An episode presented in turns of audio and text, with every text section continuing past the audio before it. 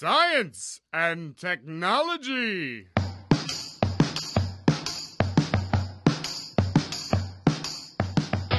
Depois o Natan, ele conserta tudo. Ai, que bom. Santo Depois menino. na- Ai, gente, olha, eu acho que eu tô nervosa, hein? Acho, eu tenho certeza. Quando era criança pequena, lá em É, Barbacena.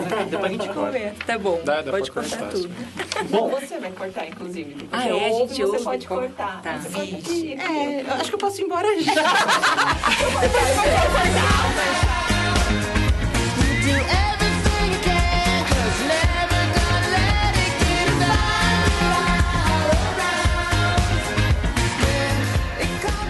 estamos on aqui com mais um episódio extensão aqui no campus de Santo André, na Universidade Federal do ABC, uma universidade pública e gratuita, né, professora? É, vamos, é, gostaria muito de agradecer à grande audiência das pessoas é, com relação ao podcast. Pedir para todo mundo que puder, por favor, é, assinar os nossos, nos nossos canais das redes sociais. E lembrar que o Ciencion não é um podcast que só está perdido aí na nossa rede social. Ele tem um, uma- um pé muito grande no mundo real, né, Graciela Watanabe? Sim, é verdade. A gente tem alguns roteiros, que são os roteiros que a gente faz baseados no, podcast, para os professores trabalharem em sala de aula. Então, é, se você entra no site, você vai ver que sempre vai ter atrelado ao podcast um roteiro com algumas sugestões de como abordar isso para os alunos do ensino médio. Bacana, essa é uma pauta que vai falar sobre divulgação na ciência, uma pauta da Graciela. E quem está com a gente hoje, hein, Graciela? Bom, hoje estamos com o Rafael Oi, pessoal. Hofganger. É isso? Errei de novo. É que nem o Pugliese. É Wolfganga. Ai, viu? Então, o Rafael, o Célio, Olá, pessoal.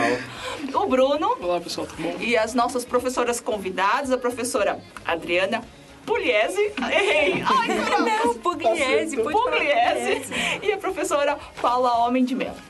Então, muito bem-vindas, meninas. Obrigado por terem aceito vir conversar com a gente sobre esse tema. A gente aqui agradece. né? Prazer. Então, a, a gente sempre começa o nosso podcast convidando vocês a contarem um pouco pra gente, pros alunos de graduação, mas também do ensino médio, é, a sua história.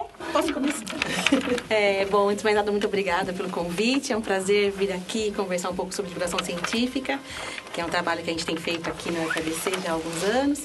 É, bom, um pouquinho da minha história. Eu fui criada em São Carlos, que é uma cidade interior de São Paulo, né? Que tem é, duas universidades. É, e vivi um pouco nesse ambiente acadêmico, né? Então eu fiz é, um ensino médio, né, na minha época no colegial, é, na escola pública, mas eu havia feito ensino é, fundamental numa escola particular, é, confessionária e tal, e depois no ensino médio eu fui para uma universidade pública. Opa, desculpa. para escola pública. E desde o final do ensino fundamental eu já me interessava muito por ciências, é, participava sempre é, de atividades que eram desenvolvidas no Centro de Divulgação Científica e Cultural, é, CDCC, em São Carlos, que eles desenvolvem muitas atividades com crianças e jovens. Fiz até teatro. é, O primeiro curso que eu fiz lá foi um curso sobre bolinha de sabão. Eu tinha acho que 9 anos de idade. Então, tinha muita... Em São Carlos tem um pouco esse ambiente, esse clima que nos aproxima da universidade um pouco, né? Então, quando eu entrei no ensino médio, eh, já gostava muito de matemática e muito de ciências. E tive uma professora incrível de química. E aí me apaixonei por química e falei, não, é isso que eu quero fazer. Meu padrasto é físico, e então isso também me ajudou a pensar nessa carreira como professor. Então eu já conhecia um pouco o que é carreira acadêmica. E então eu falei, ah, não, eu quero ser que nem ele, só que de química, não de física, de química. E, aí, de fato, depois que eu terminei, é, pensei vestibular na USP, passei e fiz bacharelado em Química lá e depois mestrado e doutorado lá também. Então, eu sempre pensei nessa carreira acadêmica. Então, também fiz na graduação, uma universidade pública, gratuita também. E você, Adriana? Então, eu sou lá do Rio de Janeiro. É, a minha primeira, assim, a, a minha história é com sempre em, em escola particular. Então, estudei a minha educação básica toda na escola particular. E aí, é, a minha ideia era fazer medicina durante o fundamental, mas acho que uma influência grande do meu pai. Meu pai não, meus, pais não fizeram é, faculdade, mas meu pai tinha esse sonho, assim, né? E aí, assim, quando eu entrei no ensino médio, eu percebi que que não era que eu não gostava de medicina. Então era uma outra coisa, porque sempre fui apaixonada pela pela disciplina de biologia e pela de ciências no fundamental. E aí uma amiga muitas reflexões com essa minha amiga que também prestou vestibular para biologia. é, e eu decidi assumir que eu ia fazer biologia como, como profissão, né?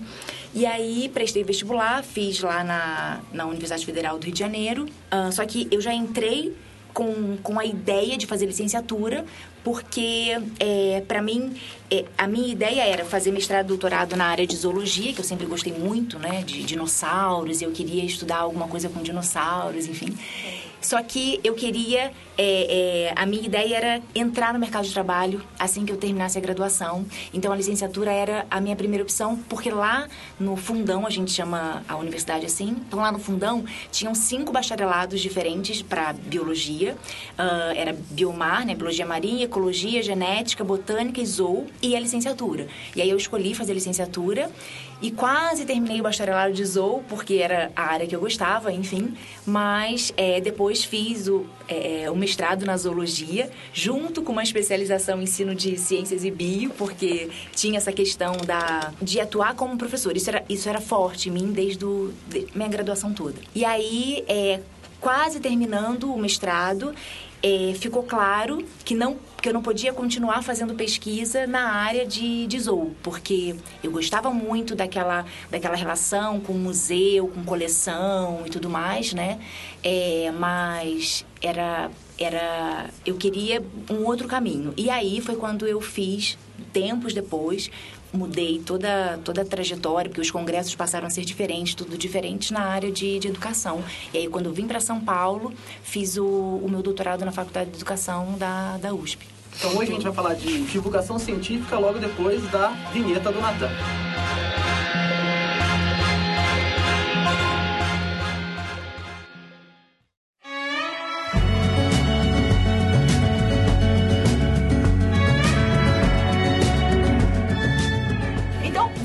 Aqui com o podcast depois da vinheta do Natan. E eu queria perguntar, começar perguntando para as meninas, né? é, como foi essa entrada nesse mundo da divulgação? Né? É, a gente tem duas pesquisadoras com perfis, como vocês já contaram, bastante diferentes, né? É, e como foi para cada uma de vocês esse interesse pela divulgação científica e essa escolha, né? De certa forma é uma escolha que é profissional, mas também é uma escolha às vezes pessoal. Queria que vocês contassem um pouco como foi. É, comigo aconteceu é, quando fui buscar um estágio na área de zoologia. Então, como eu gostava muito de dinossauro lá na época da escola, e aí eu fui buscar um laboratório de que trabalhasse com répteis. É, e aí fiz a minha iniciação, a minha segunda iniciação, que foi a que durou a minha graduação toda, ah, no laboratório de anfíbios e répteis. E aí lá nesse laboratório, acabou que eu não fiquei com répteis, fiquei com anfíbios, mas tinha uma coleção. é, uma coleção didática e virava e mexia, chegava gente pedindo material emprestado para feira de ciências, para trabalho na escola. E aí eu sempre atendia essas pessoas e ficava conversando e ficava falando coisas e ia na escola e fazia.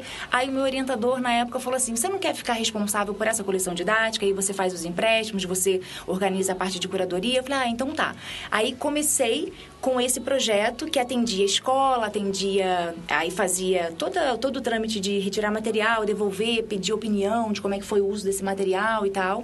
É, e aí, juntamente a isso, as pessoas pediam assim, ah, pode dar uma palestra sobre alguma coisa na escola. Então, eu lembro de levar uma fita cassete, assim, num gravador. Era uma turma de CA, aqui em São Paulo, acho que chamava Prezinho, né? Era antes do... Era, era o pré... Acho que era Prezinho que chamava, porque, enfim. E aí, aí colocava os cantos dos sapos para as crianças é, é, tentarem adivinhar e dizia qual era a diferença, bicho de riacho, bicho de poça, d'água, enfim. É, e aí tinha essa, essa questão das palestras na escola. E só que durante a graduação, duas coisas é, também aconteceram que assim, depois eu percebi que isso tudo era divulgação científica, porque eu fazia essas coisas meio in- intuitivamente, né? É, uma temporada num projeto Peixe Boi, da, um projeto de conservação lá na ilha de Itamaracá, em Pernambuco, que eu fiquei um mês e, isso, e tinha muita, muita ação de divulgação, de, de é, ah, um, um, um jeito diferente de conversar com o público, né? De mostrar os bichos, eh, os painéis, enfim. Mas tinha também um projeto muito bacana que tinha um valor eh, emocional grande, que era um projeto chamado Biologia Mostra a Tua Cara, de guias universitários. Então, a gente, a gente era guia em unidades de conservação. Então, tinham várias, vários espaços eh, de educação não formal e o que eu fiquei engajada era o Museu Nacional. Então, durante muito tempo, fui monitora no Museu Nacional e, e tinha uma relação já com o Museu Nacional por conta da minha infância, né? Então, final de semana a gente ia para o museu, tinha toda aquela coisa é, é, imponente, né? Enfim. E, e aí, depois, na graduação, eu me vi divulgando aquelas coisas e, enfim, aí fui monitora um tempo lá no Museu é, Nacional e eu acho que foi aí que eu comecei a perceber essas produções, é, comecei a identificar que essas ações que eu fazia tinham a ver com divulgação científica. E você, Paula? Bom, eu tinha essa relação com o CDCC lá em São Carlos, porque tinha muita curiosidade, então frequentava muito. Durante o ensino médio, eu era monitora do CDCC. E como eu gostava de uma área que ninguém gostava, no caso a química, eu tinha que convencer as pessoas de que o negócio era interessante. Então, acho que é, eu sempre tentei fazer esse exercício de explicar para as pessoas por que, que eu gostava de química. E a coisa só piorou quando eu entrei na graduação e fui trabalhar com física quântica. E aí piorou porque as pessoas achavam que tinha menos importância, ou que era menos relevante, ou era. É, que não servia para nada mesmo. Ai, trabalhar com física quântica, física teórica. Para que, que serve isso, né? E aí, durante a graduação, comecei a fazer iniciação científica nessa área.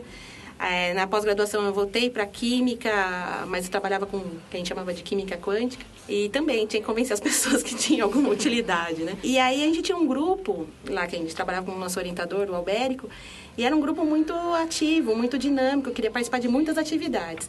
Então, sempre que tinha feira de profissões, a gente se candidatava a participar, a gente fazia experimentos demonstrativos de química. E aí, não contente, a gente começou a fazer cursos. Aí fez um curso de farmacologia quântica, é, porque queria mostrar que a quântica aplicada no desenvolvimento de fármacos. Tinha um colega meu na época, o Agnaldo Arroio, que hoje, inclusive, é professor da vaga de educação. É, ele- a gente trabalhava no mesmo grupo, então ele botava uma pilha na gente, então juntava o Agnaldo, a Kátia, que é professora hoje da IASH, a Ka- a Karen, que é professora na Federal da Paraíba, e a gente se juntava e tentava fazer coisas para mostrar para as pessoas, sejam do mundo acadêmico ou não, a que, que servia a química quântica. E aí, quando entrei aqui na UFABC, eu entrei em 2006 para trabalhar com os alunos é, que estavam entrando também na UFABC, apresentei um projeto de iniciação científica, né, ver se alguém queria se candidatar, consegui um aluno, mas muitos alunos me procuraram e falaram assim, ah, eu queria trabalhar com você, mas não queria trabalhar com esse negócio de quântica, não. e aí a gente percebeu que a gente estava entrando numa região que não estava acostumada com a universidade pública. E falou, ah, então vamos pensar num projeto em que a gente possa eh, frequentar as escolas da região, levar alguma interação, mostrar algo, né? Então, esses projetos eram projetos que estão ali no limiar entre divulgação científica e projetos na área de educação. Eh, a gente chegou a desenvolver alguns materiais, eh, alguns jogos, com a tentativa de mostrar um pouco, né? E tentamos ir a algumas escolas. Foi um pouco frustrante no começo, porque a universidade mal era conhecida, não tinha nem o campus aqui direito, né? Aqui na beira do meu estado. Então, era meio difícil colocar, se colocar, mas eu percebi que essa tinha um interesse muito grande dos alunos da própria universidade. Então, a gente começou a fazer coisas pontuais. Então, escrevemos é, um livro, depois é, teve um convite da Pró-Reitoria de Pós-Graduação para escrever livros divulgando linhas de pesquisa. A gente escreveu é, dois volumes para esse livro. Depois, com os meus alunos, a gente escreveu um livrinho que chama Professor, para que, que eu estudo isso? Que é justamente tentando mostrar por que, que a gente estuda essas coisas no ensino médio de química, de matemática, de física e mostrar a inter-relação entre essas coisas? É, e aí, depois com o incentivo da PROEC, a gente apresentou o projeto né, do Guia dos Entusiastas na Ciência. E este ano fui convidada pela querida Adriana participar do Divulga FABC também. Então, é, o interesse surgiu porque desde criança eu fui beneficiada com atividades de extensão. E aí eu sempre me senti na obrigação de tentar fazer algo com as pessoas a esse respeito. E aí, trabalhei com pessoas fenomenais que sempre me ajudaram, me envolveram. E, e foi uma, atitu- uma atividade prazerosa, no fim, né? Então, Tem, a gente tem trabalhado, tá, trabalhado nessa área por conta disso. Na infância, quais foram as referências de divulgação que você, Ah, você eu lembra? ia a primeira sempre- referência que você lembra Ah, de... foi o curso de bolinha de sabão que eu fiz com 9 anos. É entender como é que as bolinhas de sabão se formavam, o que, que era o detergente, o que, que era a interação com o ar, a interface. Eu tinha 8, 9 anos. Qual era a interface, o que como funcionava e no fim tinha um projeto que eu tinha que desenvolver uma máquina que gerasse bolinha de sabão automática. Passei uma semana inteira quebrando a cabeça e quebrando umas coisas lá em casa. Não foi muito, não teve muito sucesso, mas eu fiquei instigada com esse desafio de tentar fazer algo, né? E deu certo? É, é, o meu não. Teve gente que conseguiu. é desde então eu comecei a perceber que eu era bastante teórica. pouco experimental. Alô, som? Vocês também, assim, vocês contaram que o Museu Nacional foi uma grande referência para você e o CDCC é que eu também fiz minha faculdade em São Carlos e eu sei que São Carlos ela é uma cidade pequena para os tamanhos brasileiros, né? ela tem 200 mil habitantes, mas ela tem uma atividade cultural, assim, na universidade muito grande. No Rio de Janeiro você tem os museus, aqui em São Paulo a gente tem o Museu Catavento, tem, tinha a Estação Ciência na Lapa, a gente tem bastante divulgação.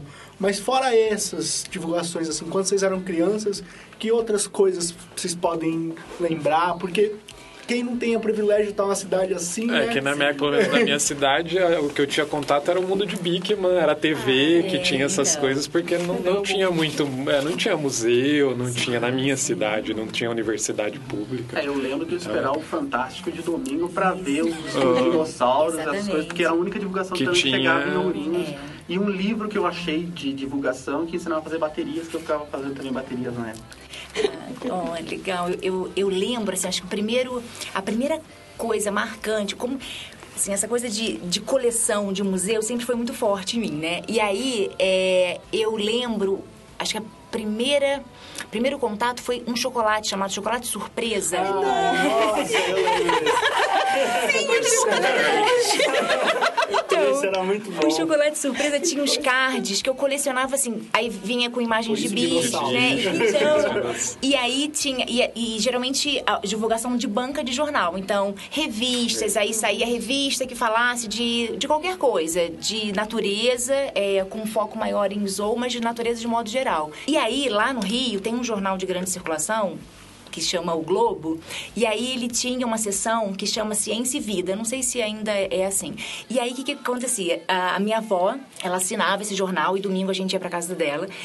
Eu chegava na casa da minha avó, falava com as pessoas, e aí depois eu, ia, eu pegava esse jornal e olhava essa parte de ciência e vida, e sempre tinha uma reportagem sobre ciência, então acho que eram, assim, eram uns textos de divulgação que eu tive contato durante a minha infância e adolescência. Aí, a partir quando eu comecei, quando eu entrei no ensino médio, eu comecei a recortar esses, es- essas notícias, né? E aí fiz uma pasta com essas notícias e eu usei essas, essas, esses textos nas minhas aulas quando eu trabalhava na educação básica. Então, levava esses textos para as aulas e trabalhava com os alunos. Aí depois parei de fazer isso porque os textos estavam na internet quando começou a internet, né? Isso era o quê? Entrei para faculdade em 93, então nessa época não tinha.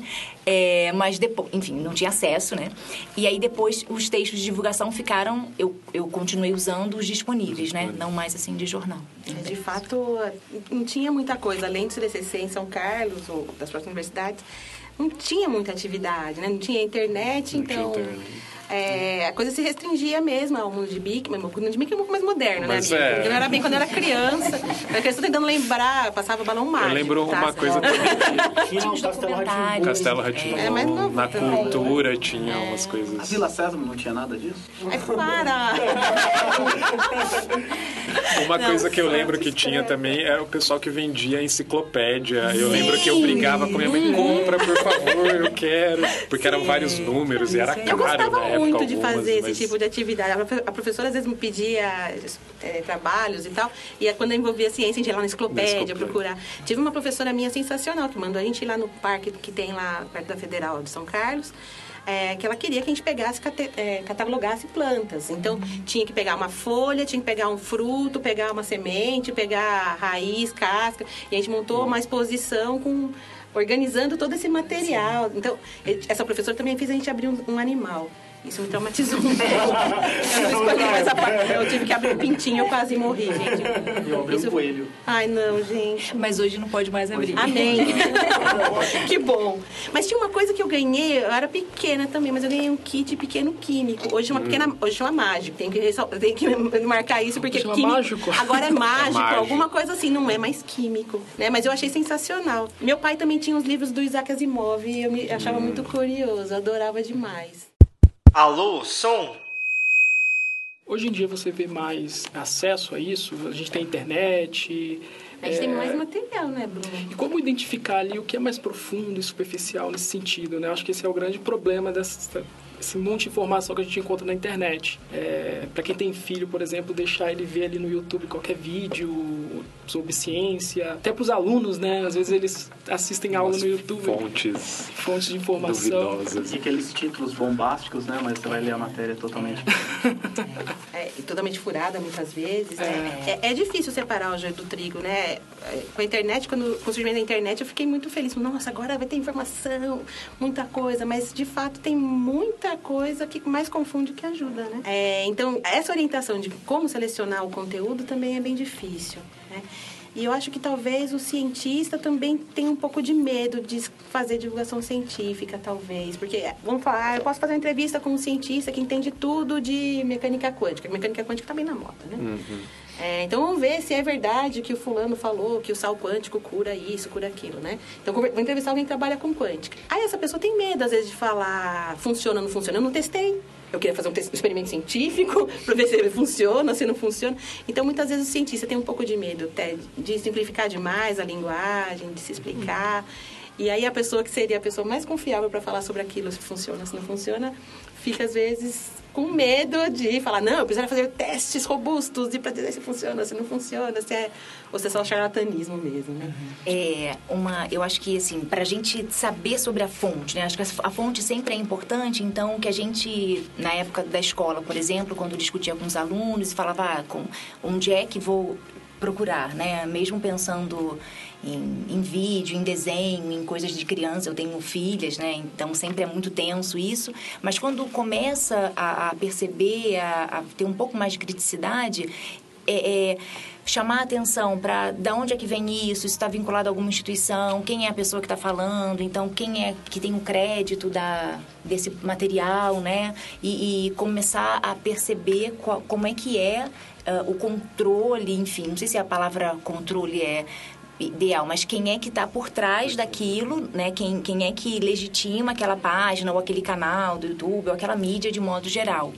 É, acho que isso é importante. Aí tem um processo que eu acho que é fundamental a gente cultivar isso desde a educação básica, mas a questão da alfabetização científica, mesmo que a gente não, não fale sobre alfabetização científica de modo teórico, mas que a gente, que a prática vise isso, né? Das pessoas perceberem e, e não... Porque muitas vezes você se intimida, é, quem está de fora, assim, ah, quem falou isso? Ah, foi o fulano de tal que falou, né? Foi na palestra não sei o quê. Até, até erro em livro didático, as pessoas ficam com dificuldade de, não, tá errado, não, não pode estar errado, porque tá no livro.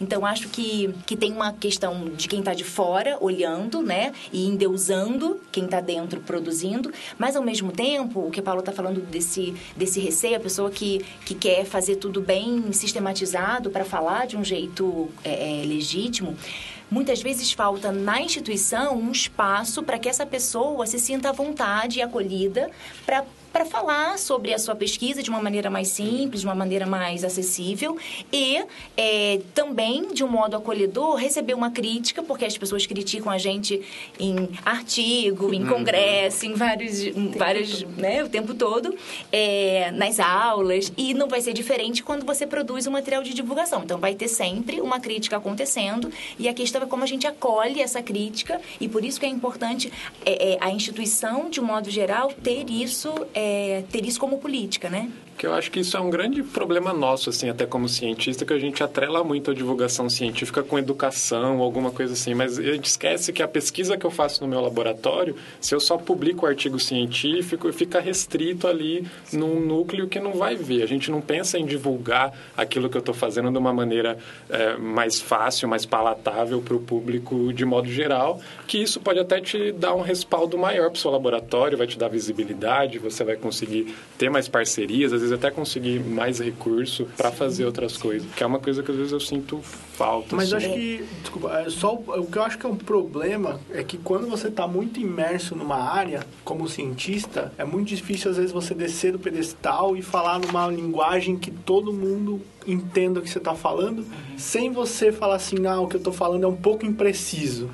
Né? Eu acho que na divulgação científica, e eu que eu, quando estava na graduação, eu via muito, tinha pesquisadores falavam, não, odeio divulgação científica, era por causa dessa questão, porque você tem que descer um pouco do pedestal e às vezes falar algumas imprecisões para você ter, ser entendido, né? E aí, então também, como é que você faz divulgação para criança, assim? Como que é a ideia de você iniciar isso? Dá pra, dá pra fazer? Então, dá pra fazer, acho que dá pra fazer divulgação pra todo mundo, né? Antes, vou falar, fazer um comentário em relação, assim, quando a gente pensa em você tá tão dentro, você tá falando assim, você tá tão dentro do teu laboratório fazendo as coisas, mas às vezes, assim, quem tá no laboratório do lado não tem a menor ideia do que você faz no teu, porque mesmo quando a gente faz pesquisa, né, acadêmica, não significa que todo mundo dentro da universidade sabe do que tá, o que tá acontecendo. Então, também tem aquela questão de, de fazer divulgação científica pro teu colega professor, pro teu colega aluno, enfim, né, é, é, pros técnicos administrativos, enfim, de modo geral. Pra criança, é eu acho que assim, a gente vai na linguagem dela, às vezes você é, acha que ai, não vai entender, aí a criança começa com um, um vocabulário que você fica assim, Você- nossa. onde você viu isso, né? E aí já assistiu um canal X, já ouviu não sei o quê, enfim. Então acho que é. Não sei se, se vai ficar feio, mas assim, tem uma coisa que é tentativa e erro. Você faz de um jeito, claro que você não vai cru, você, você tem uma leitura sobre um- uma determinada temática, você vai falar de com propriedade, mas assim, muitas coisas você experimenta e aí essa prática, né, é, faz, ajuda depois a gente, numa segunda vez, fazer melhor, numa terceira melhor, quarta, e daqui a pouco aquilo tá tão natural que você não percebe. É, e é muito interessante agora você contando, eu lembrei de uma coisa, uma vez eu fui dar uma palestra, é Planaltino, eu era professor da UNB, fui lá dar uma palestra para os crescidos do quinto ano sobre astronomia. Aí foi toda bonitinha, fiz os slides, é, bonitinho sozinho. Aí o menino chegou para mim e falou assim, escuta professora, qual é a diferença de buraco negro e buraco minhoca? Meu senhor, eu falei, não sei, meu Deus, desespero, só que é muito... Bem, eu tinha assistido aquele filme Interestelar. Eu até hoje não assisti, vocês podem me julgar. Olha que genial. Tá julgado, sinta-se julgado. É, mui- é isso eu mesmo, eu fui assisti, não, preparada para fazer aquela coisinha, é, livro didático. Sim, sim. ah, Imagina, eles estão com outra realidade, É. pensando outras coisas. E aí é também retomar sempre essa coisa do diálogo com a sociedade, porque acho que ajuda também a gente a pensar na nossa próxima, própria prática, né? Alô, som? A a gente tem uma, uma questão que está muito forte mais recentemente, e não é só no Brasil, é no mundo todo, que é a questão da pseudociência.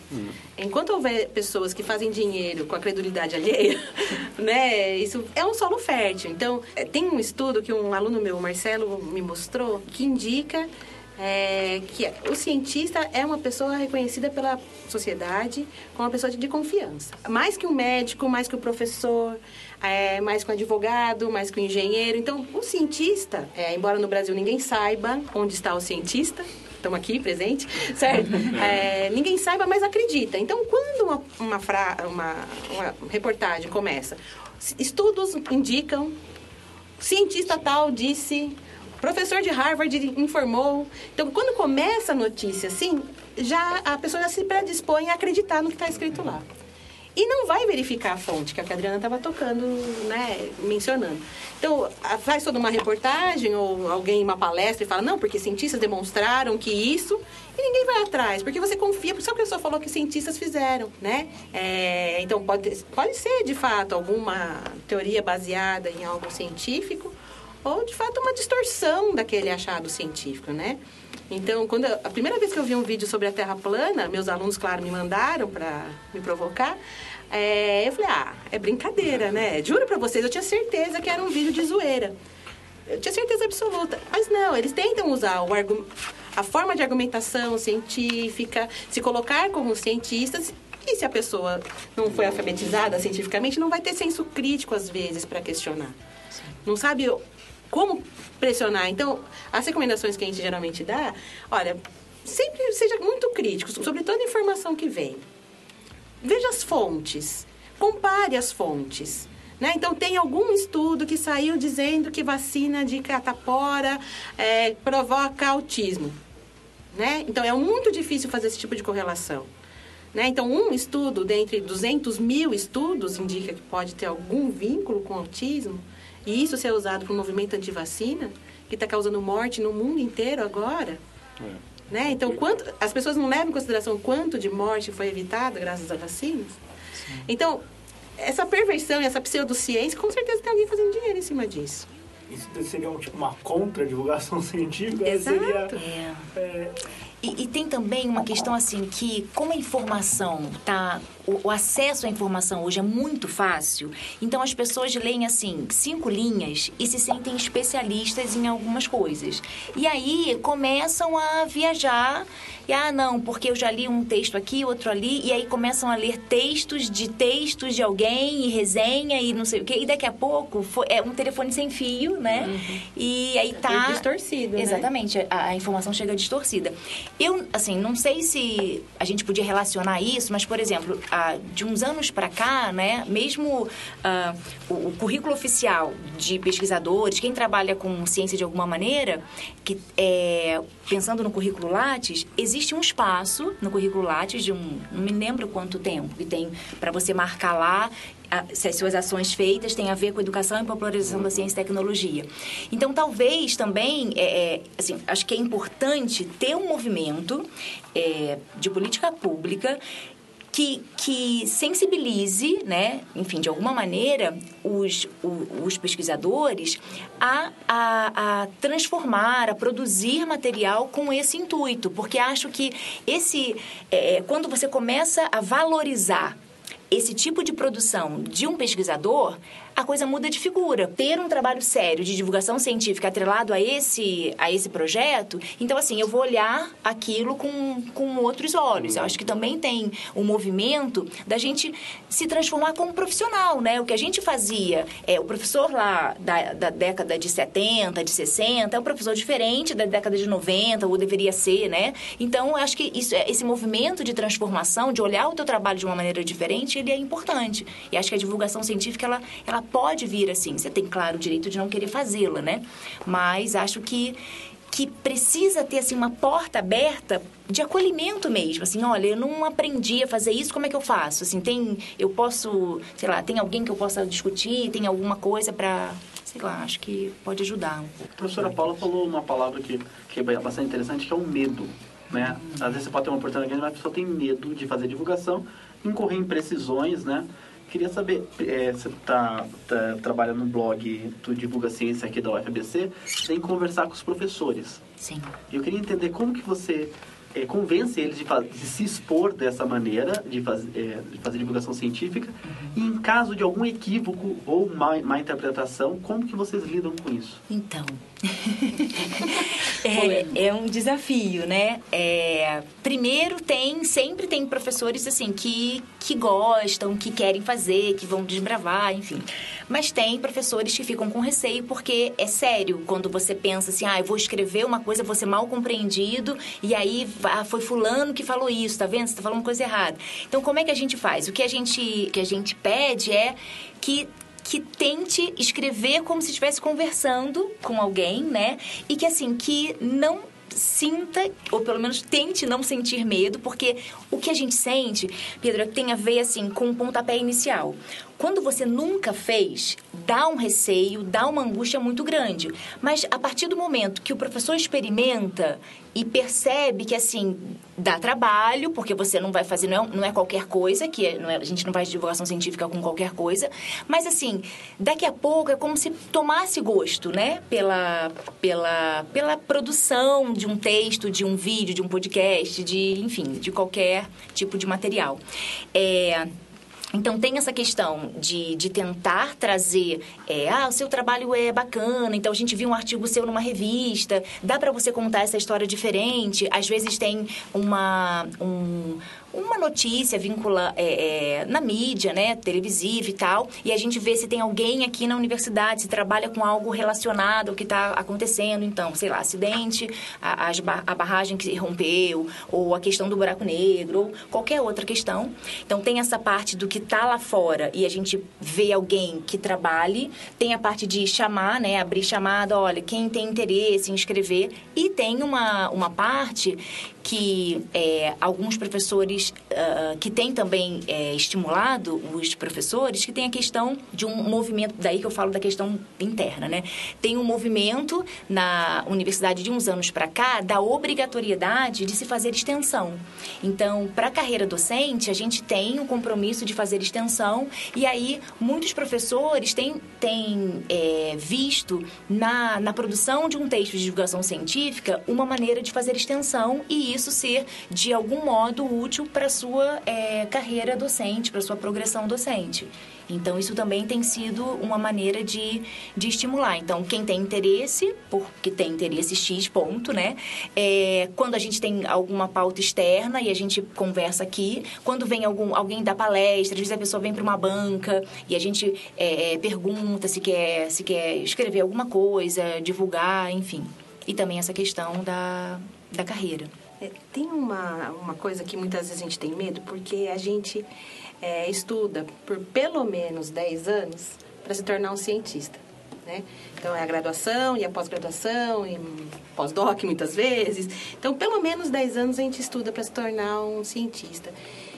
E a gente sempre é treinado para tentar escrever com a maior precisão possível.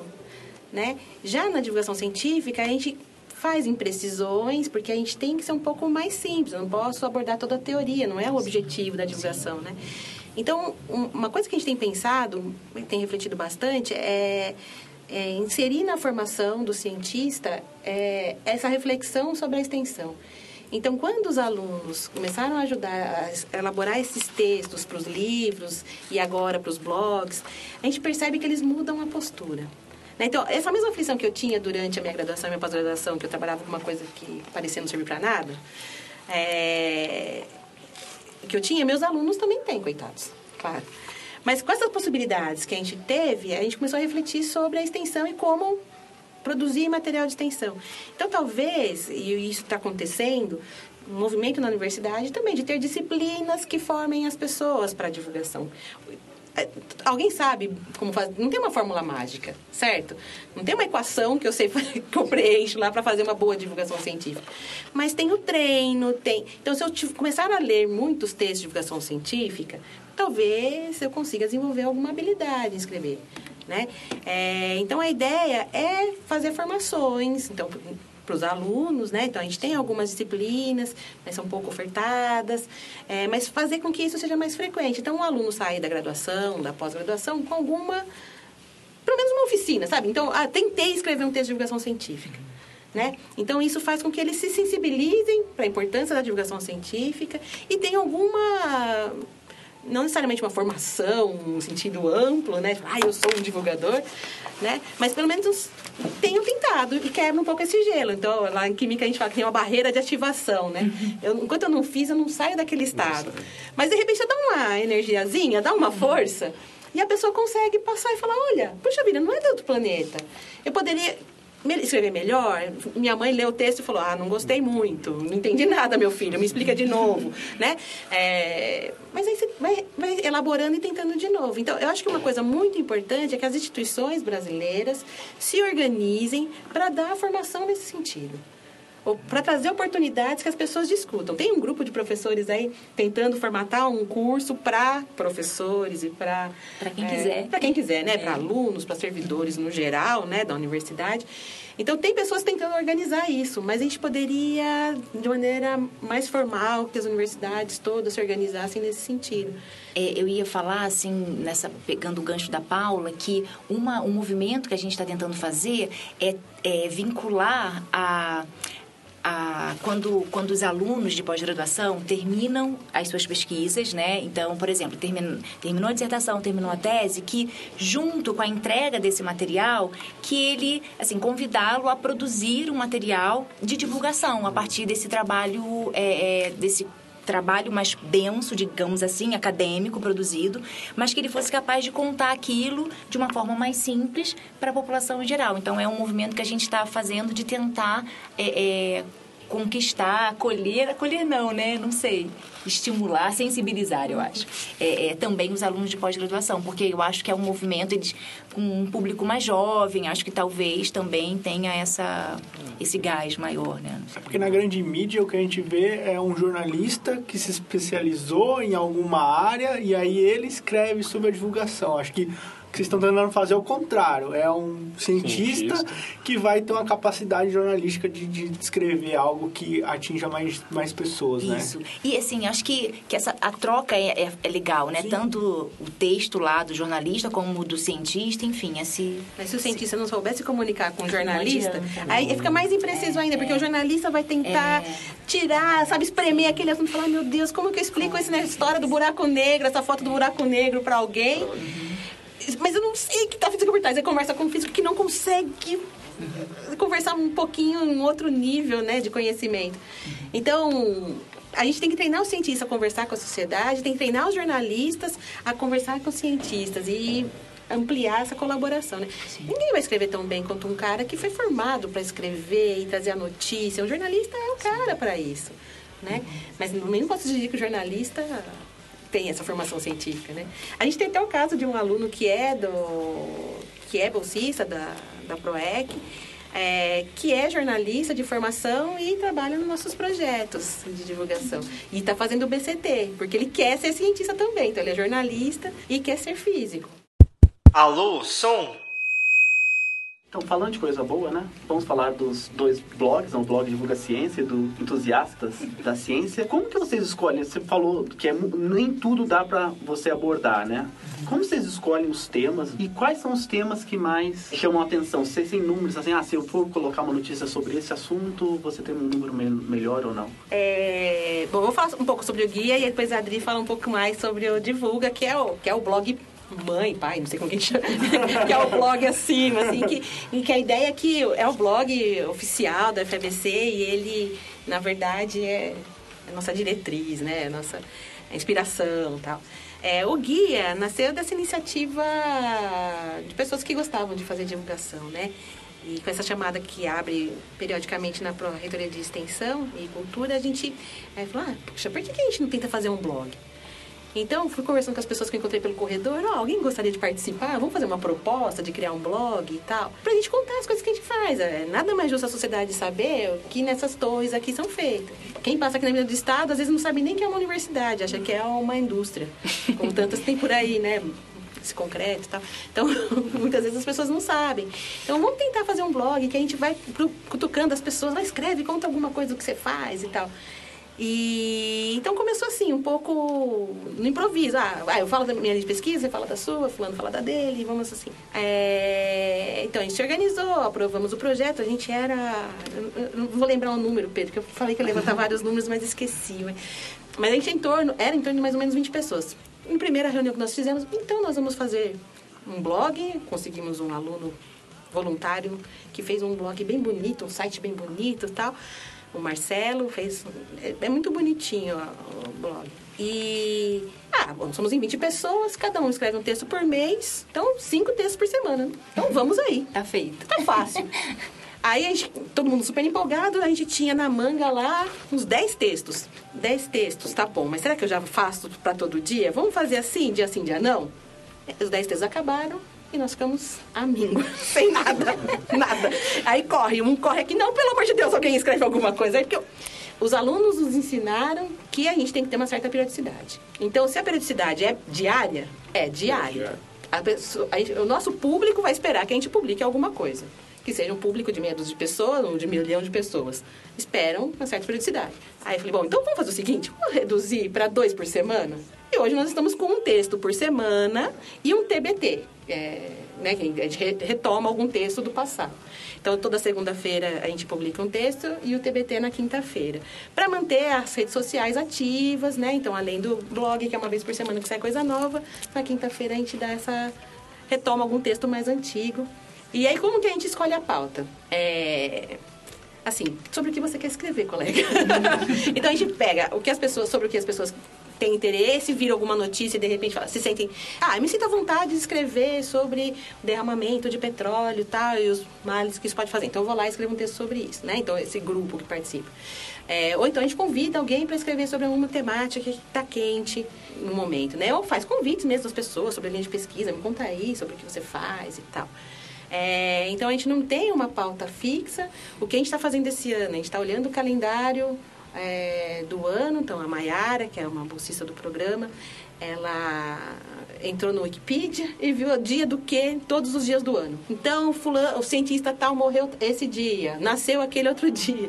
Então, ela foi fazendo isso. Então, a gente tem um calendário no Google com essas várias datas. A gente ainda não é organizado o suficiente para já ter esses textos prontos.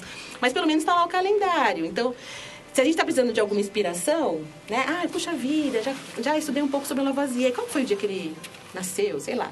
Então, eu vou lá, escrevo um texto sobre Lavoisier e publico naquela data que foi uma data comemorativa, né? É, então, a ideia é a gente se profissionalizar um pouco mais, porque a gente faz na boa vontade de todos do grupo, assim. Então, vamos conforme dá, né?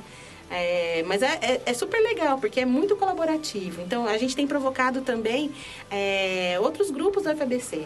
Então, tem o Neurocast, por exemplo. A gente provocou o Neurocast. Ah, escreve um texto pra gente aí, pra, falando sobre o que é a iniciativa de vocês. É, o Ciensol, a gente também. Ah, escreve alguma coisa aí pra gente, pra gente contar. Fazer... E aí fazer essas parcerias. Né? Então, é todo um outro mundo, diferente do que eu fui criada. E isso, o papel dos alunos que fazem parte do projeto é sensacional, é fundamental. Sem os alunos, a gente não, eu pelo menos que sou mais coroa, não ia entender essa dinâmica da- tão colaborativa de construir, de, de produzir conteúdo. É, então, essa colaboração, então, a, a pauta também é construída com essas parcerias que a gente vai estabelecendo, né? É, você tem um exemplo muito bacana é, com relação ao que, que atinge o seu público, Ah, né? tá. Você que que perguntou atinge isso também. público? Ó, é, bom, eu não sabia o poder. Mas assim, eu, eu sou usuária do Facebook e do Instagram, né? E eu não tinha raciocinado sobre isso, mas uma coisa que exerce um grande poder é o meme.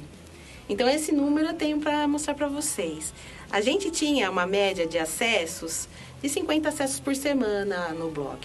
né? Aí o Marcelo é, fez um meme para comemorar a evolução, né? A teoria da evolução de Darwin e tal.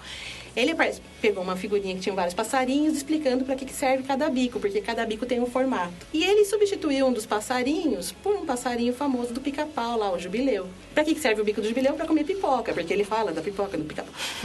Aí eu olhei, achei bonitinho, né? Mas eu falei, será que as pessoas vão entender que é o jubileu? Porque o pica-pau é um desenho da minha época também, né? Gente, fez um sucesso estrondoso, mais de 2 milhões e meio de.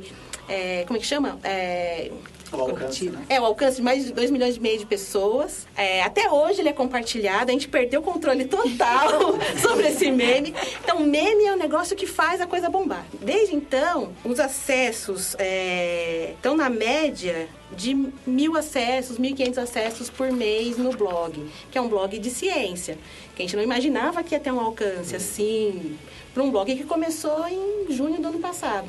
Né? Então, um meme que você coloca faz as pessoas ficarem curiosas sobre de onde veio esse meme. Né? Então, outro dia eu vi de novo, olha, esse meme seu foi compartilhado. Alguém com... Lógico, até falei para vocês, né, um, numa outra oportunidade, que tem alguns comentários lá que são um pouco delicados, um pouco, uns comentários que me deixaram um pouco constrangidas até.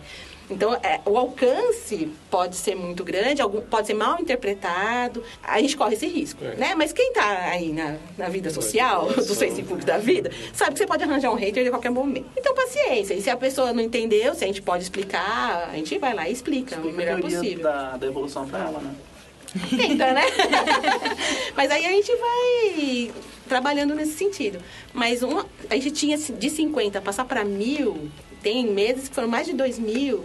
Gente, é assim, a gente fala, ó, não é só meus parentes, né? Não é só minha mãe, meu pai. tá? Tem mais gente participando da coisa. Acesso ao site, não só ao Facebook. Ao Facebook o acesso é muito maior, né? Compartilhamento e tal. A coisa roda muito mais. Mas a pessoa, que aquilo que a Adriana falou é muito verdade. Aquelas primeiras linhas que a gente compartilha no Facebook, a pessoa lê aquilo e já compartilha muitas vezes.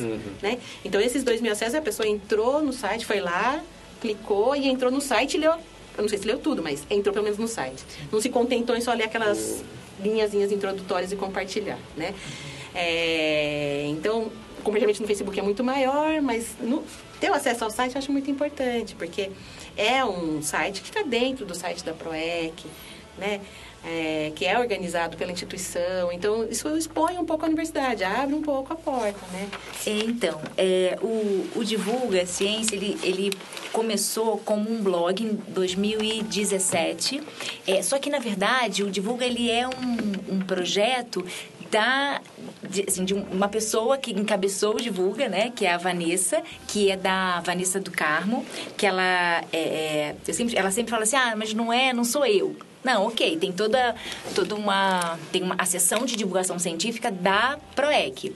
Mas a ideia de fazer um blog, inicialmente, aí eu entrei aqui na universidade final de 2015, e aí em 2016 conheci a, a Vanessa, e ela tinha essa, essa questão que ela queria fazer um blog para divulgar eh, as pesquisas feitas aqui na universidade. Porque ela e a Isabel, que na época trabalhavam juntas lá na, na, na divisão, é, na seção de divulgação científica, elas faziam entrevistas com algumas pessoas que tinham acabado de defender suas teses ou, ou dissertações. E aí isso era publicado na, na página da, da universidade, num, na, na aba de divulgação científica. E aí, é, depois de um tempo, a ideia foi ah, não só ficar com, esses, com essas entrevistas publicadas, mas que tivesse um espaço para isso, isso em 2017. Aí, em 2018, também o movimento continuou tentando falar com essas pessoas que estavam produzindo seus trabalhos, enfim, eventualmente um professor ou outro é, é, ah, participava. Ah, e aí a gente conheceu é, o- uma plataforma que chama Blogs de Ciência da Unicamp. Então a Unicamp tem um- uma plataforma onde ela acolhe, né? Enfim, ela, ela tem uma parceria com vários outros blogs. E aí ah, a gente teve uma assessoria desse projeto lá da Unicamp, porque a ideia era fazer de modo é, institucional aqui e isso virasse, a gente conseguisse além do blog, né, da, do Divulga propriamente dito, mas que, que na época não tinha é, esse nome, era blog de divulgação científica, é, que a gente pudesse, s- pudesse ser um, um lugar para que fazer parcerias com os outros blogs, outros projetos de, de divulgação científica de professores, de alunos, das pessoas, da comunidade da UFBC. E aí uma coisa que pra gente é, era importante era ser algo feito aqui. Então, por exemplo, isso era uma, uma outra questão, que às vezes a gente conhecia uma pessoa de fora que queria escrever, mas a gente ficava assim, bem, mas tem que ter algum vínculo com a universidade, porque não pode ser alguém de fora se a ideia é mostrar o que é feito aqui. Então, sempre tinha que ter alguém daqui de dentro da comunidade que tivesse algum tipo de parceria. Aí, foi quando a gente... É, é, conheceu, né? Na época a Vanessa também ficou afastada da, ela ficou de licença maternidade uma época, na época que o, o projeto da Paula é, começou, 2018, foi isso? E aí depois, conhecendo o projeto, a gente falou assim, gente, tem muita coisa é, junto, assim, né? Muita, a ideia é a mesma, assim, então vamos, vamos juntar isso. E aí, para esse ano, quando, quando com toda a assessoria lá, né, da, do projeto da Unicamp, a gente chamou a Paula para fazer uma... A ideia era, era ter uma, uma plataforma, né, um lugar, e aí a gente, na verdade, a- o blog não é meu ou seu, não é, de- não é isso. A ideia é que fosse da universidade. Então, passou a ser um projeto in- institucional e que os parceiros todos aqui de dentro, então a comunidade fica vinculada a- ao blog. Então hoje ele tem duas vertentes. Uma vertente de, pu- de publicar a parte de produção, de quem quiser, enfim, é, é, daqui da comunidade, mas tem, ele é um lugar que que como um repositório, né, desses outros parceiros que estão. Então, uma coisa que para virar institucional, que foi muito importante, a gente conseguiu um registro. Então, a gente tem um ISSN e então os textos publicados no Divulga, eles saem com registro e isso assim é, é também era uma maneira de legitimar a produção daquele daquele pesquisador de alguma maneira, de um modo que ele conseguisse sei se de repente até é, perceber um pouco mais da, do valor, porque como é na profissão da gente, o tempo todo a gente está publicando algum algum artigo, algum texto, enfim, é, que percebesse, está vendo, como, como é relevante essa, esse seu trabalho, como a divulgação científica que você está fazendo é fundamental para girar, assim, né, para alimentar a nossa a produção aqui dentro da universidade. Então era meio isso. Então dá valor, um valor maior, enfim, não sei se dá para falar assim, mas para que ele para que ele se sentisse valorizado naquela naquela produção. E aí o que que acontece? Tem os textos ou os produtos que diretamente saem no divulga, mas assim, tem várias produções dos dos parceiros inclusive o entusiasta e aí guia dos entusiastas e aí é esses trabalhos é, publicados nesses outros blogs parceiros, eles também têm o registro. Então, eventualmente, eles vêm para a página do blog do Divulga é, e aí ele, ele sai também com esse registro de SSN, esse número.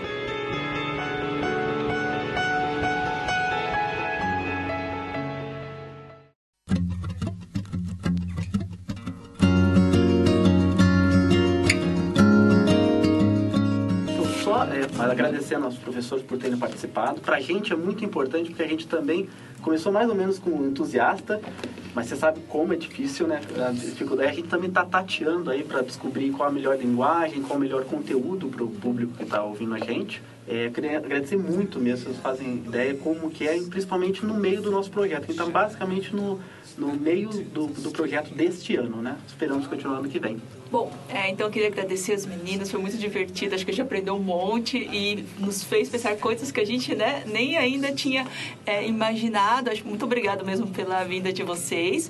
É, e a gente sempre finaliza o podcast, como a gente tem esse diálogo com a escola, pedindo para vocês deixarem né, um recado para os alunos do ensino médio, as as pessoas que estão ouvindo a gente, contar um pouco também, quem sabe, da UFBC, essa oportunidade também. É, escolher o FBC como universidade. Enfim, o que vocês quiserem, na verdade, falar e deixar esse recado para esses meninos. É assim, primeiro eu, eu queria dizer que ah, caso a divulgação científica não esteja chegando lá na escola, né, do jeito que você é, é, tem acesso a ela fora da escola, que você é, converse com a sua professora, com o seu professor, que, que esse movimento venha para a escola. E ah, seja a partir de, sei lá, visualização de canal, leitura de, de texto de divulgação, enfim.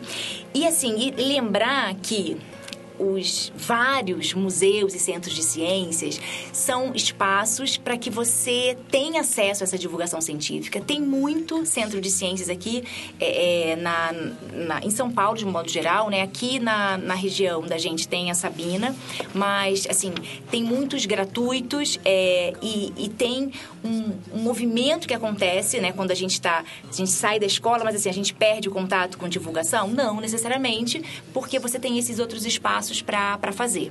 E, e pensar que a UFBC tem projetos, projetos de iniciação científica júnior, projetos que, que o aluno lá no ensino médio pode vir para cá e começar a fazer esse movimento de divulgação científica, de fazer ciência antes de sair da escola.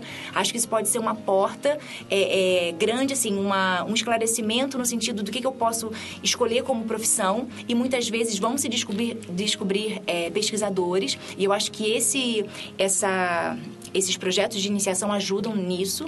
É, e acho que é, é isso. Não sei. Obrigada. Não, é, gostaria muito de agradecer essa oportunidade, tá? Essa iniciativa desse podcast é sensacional, parabéns, porque é um, um outro tipo é, de abordagem. É, então, eu acho que conversa muito com o público jovem, então queria pedir pro pessoal do ensino médio aí aproveitar essa oportunidade e participar. Então, enviem e-mails, entrem em contato, peçam conteúdo, que vocês gostariam de ouvir ou de ler, no caso dos nossos blogs. Então, enviem solicitações. Vejam, a FABC é uma universidade nova, inserida aqui no ABC. É, tem o Campo Santo André, tem o Campo São Bernardo. Nós temos cursos de várias áreas. É, a formação de um cientista tá, passa pela universidade, né? E na FABC a gente forma cientistas de diferentes áreas, além de engenheiros, economistas, professores. A gente forma diversas profissões mais tradicionais e outras novas e modernas, né? Os cursos diferentes. Mas a gente forma o cientista, né? Então, se você tem alguma curiosidade gostaria de entender melhor, nos procure, venha, acesse. A gente tem, todo ano a gente faz o FBC para todos, no mês de setembro. Então, venham visitar a universidade, tem stand de curso, tem atividades. Então, vocês são tão acessíveis, só conseguem aprender tanta coisa pela internet. Poxa, fuçem mais no site, no site da FABC, nos blogs. Fuçem um pouco mais e nos provoquem para fazer com que a gente sempre possa produzir novo conteúdo mais voltado, com a linguagem mais adequada, no formato que chame mais a atenção de vocês. né? Então, estamos aqui, nos procurem, estamos à disposição.